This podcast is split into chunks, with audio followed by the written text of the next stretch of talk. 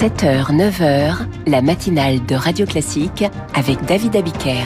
Et avec Virginie Fulpa qui présente le journal de 8 heures. C'est le procès d'un périple terroriste meurtrier. Le procès de l'attentat de Strasbourg s'ouvre aujourd'hui à Paris, sans l'auteur, abattu en cavale, mais avec quatre hommes accusés de complicité.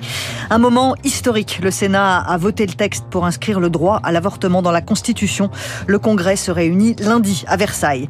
Et puis pourquoi la France n'arrive pas à dépister plus tôt les maladies rares? Elle accuse un vrai retard par rapport aux autres pays européens. À suivre l'éditorial de Guillaume Tabar avec le Figaro, il revient sur l'adoption par le Sénat du droit à l'IVG dans la Constitution, suivi de l'invité de la matinale, Jean-Pierre Farandou, président de la SNCF, qui vient de publier ses résultats, sera l'invité exceptionnel de la matinale. Le procès de l'attentat de Strasbourg s'ouvre aujourd'hui à Paris. Oui, c'est le procès d'un périple meurtrier, celui de Shérif Shekat. Le terroriste avait fait allégeance à Daesh et le soir du 11 décembre 2018, il a semé la terreur sur le marché de Noël de Strasbourg en tirant au hasard sur les passants. Ça a duré une dizaine de minutes, il a tué cinq personnes. Puis il a pris la fuite avant d'être abattu après deux jours de traque. Pour fuir, Shérif Shekat a pris en otage un chauffeur de taxi. Mostafa Salan ne s'en est jamais vraiment remis. Moi, je suis pris en otage par un terroriste, mais je suis aussi pris en otage par un état psychologique. Ma famille ne me comprenne plus du fait que je suis tombé dans un stress post-traumatique assez aigu qui a donné derrière une dépression. Moi, le taxi, je ne retournerai plus. C'est clair et net là-dessus. Et donc, euh, tout vole en éclats. Et je, vis le jour le jour. J'attends euh, que ça se passe. C'est-à-dire, aujourd'hui, on a de l'argent, on mange, on est, on est encore vivant, on en profite de la journée. On prévoit plus rien. Mais j'ai besoin de passer ce cap du procès pour pouvoir se reconstruire et y aller vers une résilience, mais aussi euh, que justice soit faite par rapport à ce qui s'est passé ce soir-là, euh, le 11 décembre 2018. Mostafa Salan répondait à Diane Berger sur le banc des accusés. Pas Shérif Cheklat, bien sûr, mais quatre hommes soupçonnés d'avoir été ses complices à divers degrés. Le procès doit durer jusqu'au début du mois d'avril. Rendez-vous lundi à Versailles. Emmanuel Macron convoque le Congrès le 4 mars pour réviser la Constitution et y inscrire le droit à l'avortement. Il faudra que les trois cinquièmes des parlementaires le votent, mais l'issue ne fait que peu de doute, surtout après le vote du Sénat hier. 267 voix pour, 50 contre. C'est une très forte majorité. Françoise Brier, militante féministe et spécialiste des violences faites aux femmes, salue un vote historique.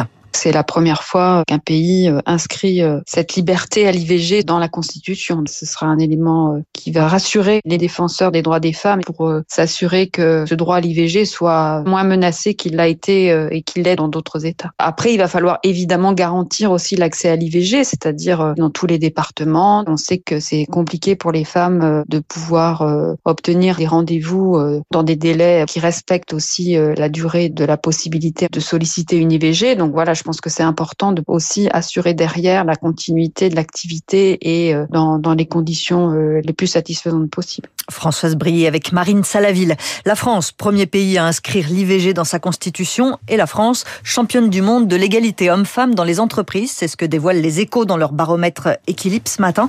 La France continue de faire mieux que les autres en matière d'égalité professionnelle. Ça s'explique notamment par la législation française contraignante. L'Union européenne veut utiliser les avoirs russes gelés pour aider l'Ukraine. C'est la présidente de la Commission européenne, Ursula von der Leyen, qui l'a suggéré hier.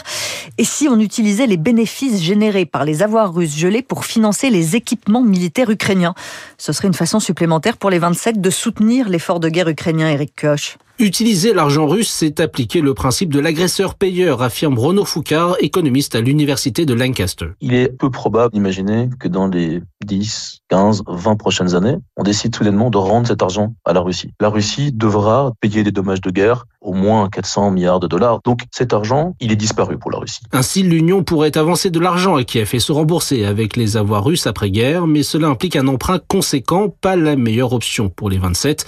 Autre scénario, une confiscation légalement difficile à mettre en œuvre et qui pourrait ternir l'image de l'UE. La peur, elle est de se dire, est-ce que d'autres pays auront envie de continuer à mettre leur argent dans notre système financier, sachant qu'il y a le risque que sa valeur soit saisie? Reste l'utilisation des bénéfices générés par les avoirs russes. La Russie, sous sanctions européennes, ne peut percevoir ses intérêts, rappelle Nicolas Véron du think tank Bruegel à Bruxelles et du Peterson Institute à Washington. C'est une mesure qui n'est pas problématique au regard du droit international, mais c'est aussi une mesure relativement limitée. On récupère beaucoup moins d'argent sur les intérêts que si on pouvait saisir le principal. Cela pourrait générer 5 à 10 milliards d'euros par an pour Kiev, en plus de l'aide annuelle de 17 milliards promise par l'Union européenne jusqu'en 2027. Les obsèques d'Alexei Navalny auront lieu demain à Moscou, deux semaines après la mort de l'opposant dans une prison du Grand Nord russe.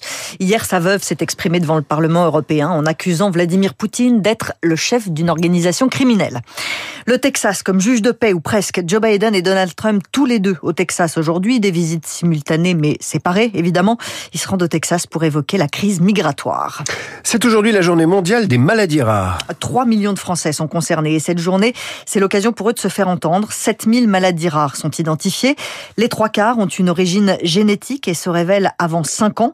Et la France a beaucoup de retard par rapport aux autres pays européens sur les dépistages précoces chez le jeune enfant Rémi Fister. Oscar adore courir et grimper partout. Âgé de 5 ans, il est pourtant atteint d'amyotrophie spinale, une maladie génétique qui touche les muscles parce qu'il est né en Belgique il a pu bénéficier d'un dépistage précoce qui a permis de bloquer l'évolution de la pathologie deux mois après sa naissance, se réjouit sa maman Julie. Ça sauve la vie de l'enfant et ça permet à l'enfant d'avoir une vie autonome, sans handicap. C'est primordial. Ça aurait été une catastrophe. Au fur et à mesure, mon fils aurait eu des problèmes de motricité euh, et on aurait fait plein de tests pour euh, finalement arriver à ce diagnostic-là. Il aurait déjà perdu l'ensemble de sa mobilité. En France, le dépistage précoce de cette maladie n'est pas institué, se désole Hélène Berru-Gaillard, présidente de l'association Alliance maladies rares.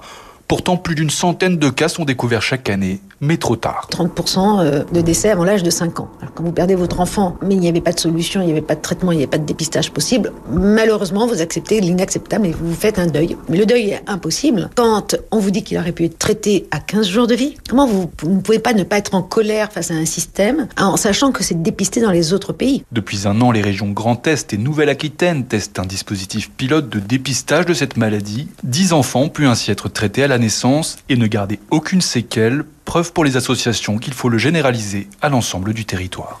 Comment protéger la mémoire des anciens combattants? C'est la question que se pose la famille de Léon Gauthier, l'un des 177 combattants euh, du commando Kiefer à avoir débarqué en Normandie le 6 juin 1944. Son petit-fils a décidé de protéger juridiquement le nom et l'image de son grand-père parce que depuis quelques mois, sa mémoire est utilisée à des fins commerciales, Jeanne Serrin. C'est en découvrant la publication de deux biographies sur son grand-père, remplies d'erreurs, que Gérard Will commence à s'inquiéter.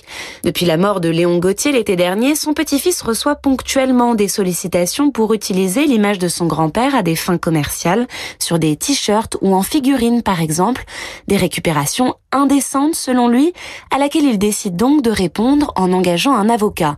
Une démarche qui se veut aussi préventive, car la France s'apprête à célébrer les 80 ans du débarquement en juin prochain, Plusieurs associations d'anciens combattants alertent déjà sur le risque d'exploitation commerciale de l'événement.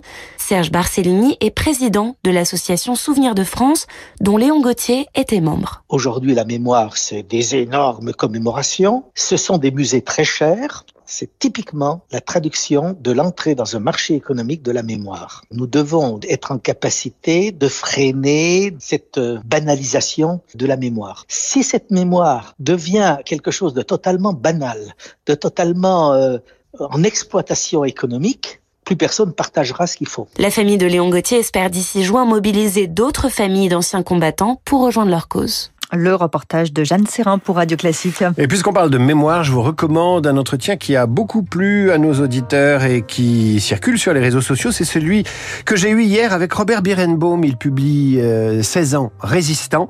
Nous le recevions hier et évidemment vous pouvez l'écouter ou le réécouter sur l'application Radio Classique et sur radioclassique.fr.